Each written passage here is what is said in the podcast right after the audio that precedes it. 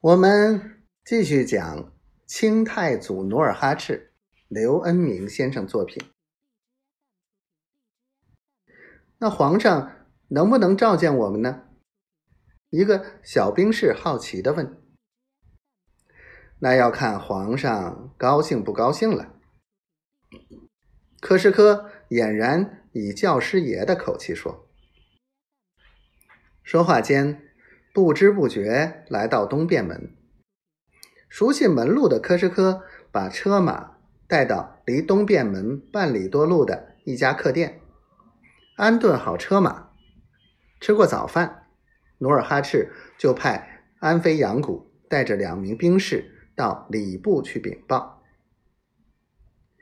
努尔哈赤吃过早饭，吸了袋旱烟，总觉得客店的四合院太窄小，憋闷，于是就独自走出客店，顺着一条南北大街，悠哉悠哉的闲逛。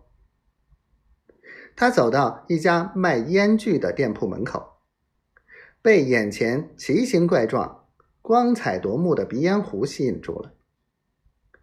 他正隔着橱窗，眯着凤眼欣赏着鼻烟壶。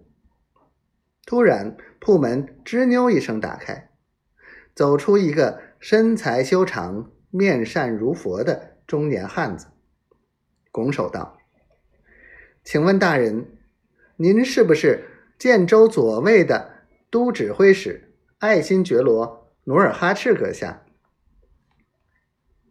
努尔哈赤一愣，眨着凤眼，一时想不起眼前这汉子是何人。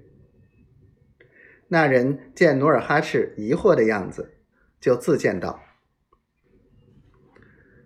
小民是抚顺东关商贾童养性，十多年前曾在高尔山见过一面，不知您是否还记得？”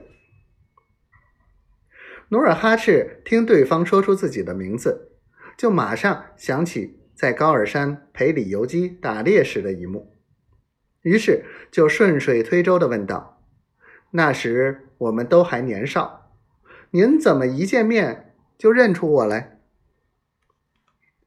童养性从小经商，闯荡江湖，练得口齿伶俐，就笑着说：“大人红颜凤目，身材魁伟，仪表堂堂，叫人过目难忘，所以就……”